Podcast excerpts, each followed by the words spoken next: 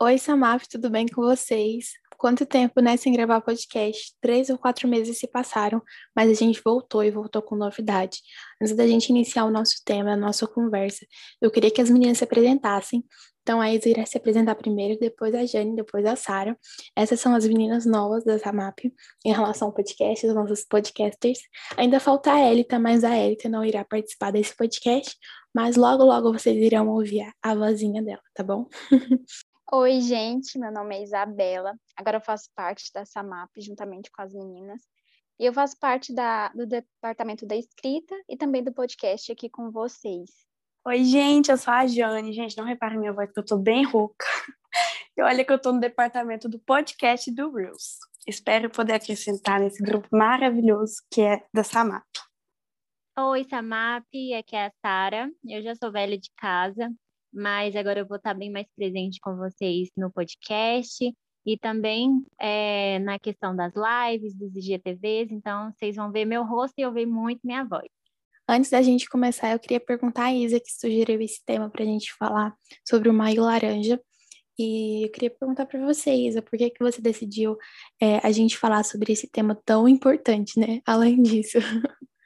É, surgiu essa ideia na minha cabeça porque eu acho que é um tema super importante e que a gente tem que falar isso na igreja, porque às vezes a gente negligencia né, os dados, é, a quantidade de, de crianças que sofrem, e esse é o nosso papel, né? Nosso papel como igreja. E para a gente entender a história do Maio Laranja, precisa voltar atrás e a gente contar o caso da Araceli com uma dor no coração e que infelizmente não teve justiça nesse caso, igual muitos casos que acontecem por aí, né? A história por trás do Maio Laranja do caso da Araceli, né, como eu já disse, que é 48, 48 anos atrás, ela era uma menina que estava saindo da sua casa para ir para sua escola no Espírito Santo. Mas infelizmente ela não voltou para casa e seu corpo foi encontrado seis dias depois, em decomposição atrás de um hospital, né? E após muita investigação, se descobriu que a Araceli ela tinha sido sequestrada, drogada, estuprada, espancada e morta por membros de uma família de capixaba. E 48 anos se passaram e o crime segue impunidade, igual muitos casos e muitas histórias que a gente vê infelizmente, no nosso país. E a Araceli, ela não é apenas uma história, porque nossas crianças sofrem todos os dias e por muitos e muitos anos, levando até a morte ou até mesmo traumas para as crianças. E por isso, dia 18 de maio ele foi escolhido como um dia que nós iríamos nos unir e lutar contra o abuso e a exploração sexual de crianças. E hoje, nesse podcast, a gente vai falar sobre o papel da igreja, o que a igreja deve fazer. E aí precisa entender que isso, além de ser um pecado, é um crime, tanto encobertar, não, não denunciar, quanto também você praticar isso. E por Araceli e por todas as crianças brasileiras, nós gritamos não para o abuso o abuso e a exploração sexual de crianças e adolescentes nesse país. A Jane, nossa estudante de Direito, vai falar um pouquinho sobre esse pecado e crime. Gente, para a gente começar a entender um pouco mais sobre esse assunto, primeiramente, o abuso sexual infantil, ele seria qualquer tipo de envolvimento de uma criança ou de um adolescente em uma atividade sexual que ela não compreende, ela não consente, não tem um grau de uma relação, um grau de uma confiança, um poder ou uma coação com outra pessoa. Primeiramente, a gente pode entender é, o abuso e exploração sexual das crianças e dos adolescentes como um pecado. E o pecado, gente, nada mais é do que a transgressão da lei. Segundo 1 João 3,4, todo aquele que pratica o pecado também transgrede a lei, porque o pecado justamente é essa transgressão da lei. Nós sabemos que a infância e a adolescência elas são períodos extremamente importantes no desenvolvimento cognitivo, no desenvolvimento social do ser humano. E a fase da adolescência, a fase infantil é uma fase de descobertas, de construção, onde a maioria das questões sobre si mesmas são evidenciadas e estão em dúvidas e são colocadas em xeque. Infelizmente, essa fase ela é ameaçada por muitas crianças que enfrentam abuso sexual infantil. Primeiramente, é, nós temos que entender que a dignidade sexual ela é um dos princípios que norteiam o Estado democrático de direito que é o princípio da dignidade da pessoa humana, que está previsto no artigo 1, inciso 3 da Constituição Federal. No artigo 227 também da Constituição, nós podemos ver que É dever da família, da sociedade, do Estado assegurar à criança, ao adolescente e ao jovem, com absoluta prioridade, o direito à vida, à saúde, à alimentação, à educação, à dignidade, ao respeito e à liberdade. E aí, Sara, é, você acha que por que, que não é algo falado dentro da igreja? Eu estava pesquisando, né, sobre o tema para saber um pouco mais e a gente vai pesquisando e vai vendo assim quantos casos existem, né? E que de fato deveria ser uma coisa muito mais comentada dentro da igreja. Eu vejo que a igreja ela estabelece alguns tabus, mesmo que de forma inconsciente, mas vai estabelecendo esses tabus de coisas que elas acreditam que talvez seja constrangedor, né? Ou seja algo que não é da nossa alçada, sabe? É algo que não precisa do nosso envolvimento. A gente não precisa estar com isso. Para isso existem outros profissionais. Então, assim, para isso que existe o policial, para investigar e tudo mais. Só que eu vejo o quanto a igreja precisa estar perto, né? Quanto a igreja precisa estar ciente do que pode estar acontecendo. Porque às vezes está acontecendo com alguma criança e adolescente que está presente na nossa igreja, sabe? Que está ali do nosso lado e que às vezes a gente não observa, não nota, né? E talvez por ser uma coisa muito pesada, digamos assim, porque, cara, quando você vai ler alguns, alguns casos assim, você fica meu Deus, como isso pode ter acontecido, sabe? Eu fico pensando assim, como que é a dor dessa criança depois de ter vivenciado isso? E por ser uma coisa muito pesada, às vezes a igreja acaba se omitindo, acaba se distanciando. Mas é algo que a gente precisa estar presente, a gente precisa saber como acompanhar essa criança, como evitar que nossas crianças e nossos adolescentes sofram esse tipo de abuso. É, é um papel fundamental da igreja servir de amparo, né? Servir ali de um lugar realmente para a pessoa se restaurar, para a pessoa poder se reerguer, né? Depois de tudo que, que possa vir a acontecer com ela. Eu concordo, eu acho que, como você disse, Sara, pode até ser algo vivenciado dentro da, da própria igreja, né? De casos de pessoas que estão é, fazendo isso, ou pessoas que estão sofrendo por outros familiares ou amigos, enfim, conhecidos. E isso, infelizmente, é algo que a igreja deve estar por dentro, porque a igreja, a igreja tem um papel fundamental de ser a família, né? Que a Isa vai falar mais sobre isso, e eu acho que isso é extremamente necessário para a gente entender mais, né? Exatamente. E a omissão também é um pecado, né? É porque por causa da obra de Cristo, é, hoje nós fazemos parte da família de Deus. Deus nos aceitou como seus filhos e nós fazemos parte da igreja. E a igreja, como, a, como família, tem um dever de ajudar essas pessoas que precisam. Nessa situação específica, a gente precisa acolher essas crianças que são vítimas de abuso. Nós precisamos, como a Sara disse, dar um amparo que elas necessitam, nos importarmos com o que elas nos dizem, atentarmos aos sinais que elas dão de sofrimento, porque às vezes é, a gente negligencia né, o que as crianças falam, o que elas é, mostram através de sinais, e a gente precisa ficar atenta a esses, esses detalhes. Pois é uma, assim como a família age, e é, e é isso que Deus espera de nós. Em, no Evangelho de João, capítulo 13, no versículo 35, diz assim: Nisto saberão que vós sois meus discípulos, caso tiverdes amor uns pelos outros. E como eu, eu disse, é assim que Deus espera de nós, é que nós mostremos que somos filhos dele quando amamos aos outros. E amar é isso, né? É através de ações, ajudar as pessoas, ajudar essas crianças, correr atrás dos direitos delas. Sim, super concordo.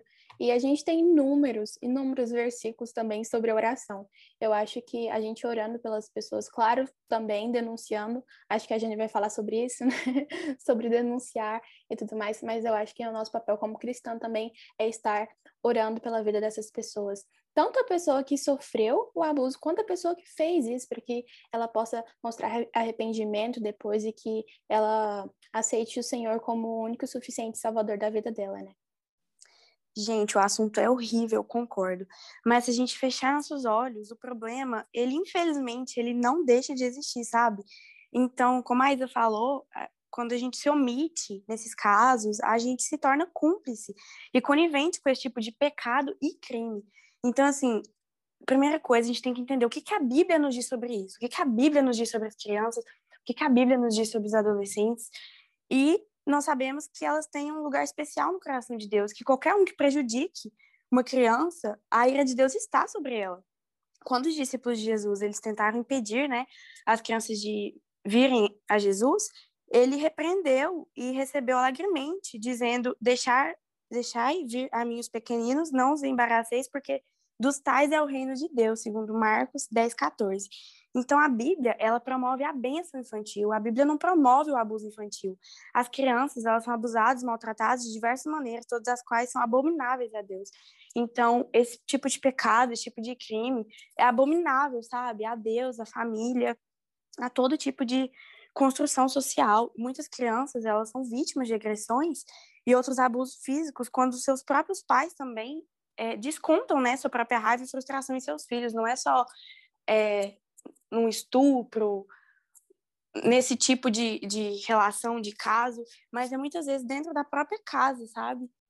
Eu acho essa questão muito interessante de estar na própria casa. E eu vejo assim o papel da igreja nesse sentido é, de que nós precisamos estar próximos um do outro, né? Eu lembro que lá em, em Atos, né, quando fala como era a convivência dos crentes e eles é, ficavam na casa do outro, né? Eles iam na casa do outro. Dava para ver ali que tinha uma convivência, né? Tinha um, uma aproximação. E eu acho que a gente precisa conhecer a vida do nosso irmão, sabe? Não faz sentido para mim orar para uma pessoa se eu não sei o que, é que ela está passando, o que, que acontece. E a gente vive num contexto social que, pelo menos assim, olhando para a minha igreja, tem pessoas ali que é, tem crianças e adolescentes que os pais não são cristãos, por exemplo, que é, convivem com todo tipo de pessoas. Então, todo tipo de pessoas vão em sua casa. Então, se nós, como irmãos, né, dessa criança, desse adolescente, não sabemos o que ela passa, a gente não vai saber intervir, né? A gente não vai saber se posicionar. E eu vejo que se a gente conhece verdadeiramente os nossos irmãos, é, existem muitas coisas que a gente pode fazer com que não venha nem acontecer, sabe? Fazer com que seja uma medida de fato preventiva, não só de correção, mas de, preve de prevenir que isso aconteça, sabe? Então, é uma coisa que eu bato sempre na, na tecla, que nós precisamos viver de fato como igreja. A gente tem, não tem vivido como igreja, a gente tem ido à igreja, a gente vai no culto, conversa ali e tudo mais, mas a gente não vive como corpo, sabe? E quando um dedinho do pé dói, nosso corpo todo dói. E a gente conhece todo o nosso corpo, então a gente precisa conhecer, a gente precisa estar junto, a gente precisa ser, sabe, esse suporte até mesmo antes de acontecer, para fazer com que tudo isso não aconteça. Porque, por exemplo, se, se a gente puder evitar que tais coisas aconteçam, cara, seria muito bom, seria muito bom. E o papel essencial do cristão é apoiar uns aos outros.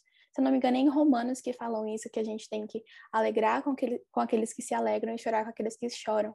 Quando inúmeros casos de, de crianças e de adolescentes sofrendo abuso. E eu queria que vocês deixassem um recado para as pessoas se conscientizarem, conscientizarem, na verdade, sobre esse assunto tão delicado que é de falar e tão triste que entristece muito os nossos corações. Busquem, gente, conhecimento sobre isso. Os números estão aí, não negligenciem, denunciem. É, muitas pessoas estão sofrendo, muitas crianças estão sofrendo. É, busquem comunhão, hoje a comunhão está tão escassa, como as meninas disseram é, na igreja, a, a, nossa relação com os outros está com, tão fria, a gente não conhece a vida do outro. Então, busque mais saber, se preocupe mais com as pessoas. É, e se você souber ou desconfiar, denuncie, ajude essas crianças, porque é muito sério isso. É, a, a criança pode levar traumas para a vida inteira. Gente, maio, além de ser maio laranja, é o mês da família. E a família, a gente sabe que é a essência da igreja, né? E o abuso infantil não é apenas então um problema social, ele é um problema nosso. Ele é um problema que nós, como igreja, como família, como corpo de Cristo, como a Sara falou, nós temos obrigação de ser voz para essas crianças, para ser voz, de ser voz para esses adolescentes e cuidar dessas pessoas, sabe?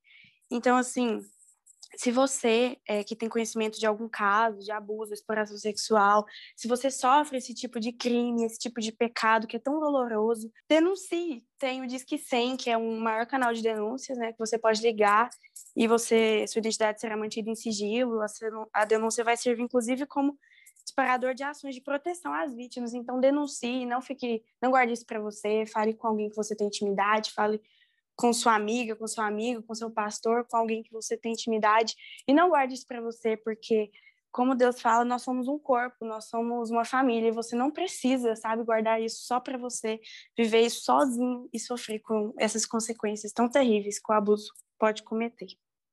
É, nós temos que sempre nos lembrar que nós fomos chamados sim para fazer diferença nesse mundo e existem várias coisas que nós podemos fazer como igreja que podem ajudar ao próximo, podem ajudar a nossa sociedade. E Deus nos fala para sermos suporte um do outro. E talvez nesse, nesse, nessa situação você vai ser necessário que você seja, sabe, suporte para alguém. Isso é muito importante. Então, o que eu diria é: não seja omisso, esteja envolvido em relação a isso, procure saber mais, que não seja lembrado somente no, no mês de maio, né, mas seja algo que a gente venha sempre nos lembrar, que nós venhamos estar envolvidos nos problemas da nossa sociedade, a gente não venha se omitir nada. O abuso sexual de crianças e adolescentes não é brincadeira. Ele precisa ser denunciado. Nós, como igreja, precisamos denunciar, como a Jane já disse, orar para aqueles que estão sofrendo e aqueles que cometeram. A gente tem que ter o amor, igual Cristo fala em inúmeras passagens na Bíblia sobre essas pessoas. Então, que possamos estar orando para essas pessoas que estão sofrendo com isso, né? E todas as informações que nós demos tem no Instagram, arroba Laranja. Então, é importante você engajar sobre essa causa e entender que essa conscientização não é apenas nesse mês, em sim todo o ano, tá bom? E eu agradeço muitas meninas por ter topado, né? Agora elas fazem parte, né? Então foi meio que uma obrigação delas participar desse podcast. Mas agradeço muito a participação das meninas sobre as coisas que elas fizeram. Tenho certeza que Cristo usou muito cada uma delas aqui e que possamos entender sobre isso. Que esteja compartilhando com outras pessoas esse podcast para elas entenderem o papel da igreja no Maio Laranja e entender que, como eu já disse e repito mais uma vez, o Maio Laranja é uma conscientização do abuso sexual de crianças e adolescentes, mas não é apenas nesse mês de maio que a gente deve lutar sobre isso. Sim, todos os dias da nossa vida, porque nós somos cristãos, né? Então, obrigado você que até ouviu por aqui, tá? E eu espero muito que a gente possa lutar com essa causa, conscientizar muitas e muitas vidas. Muito obrigada, Samap.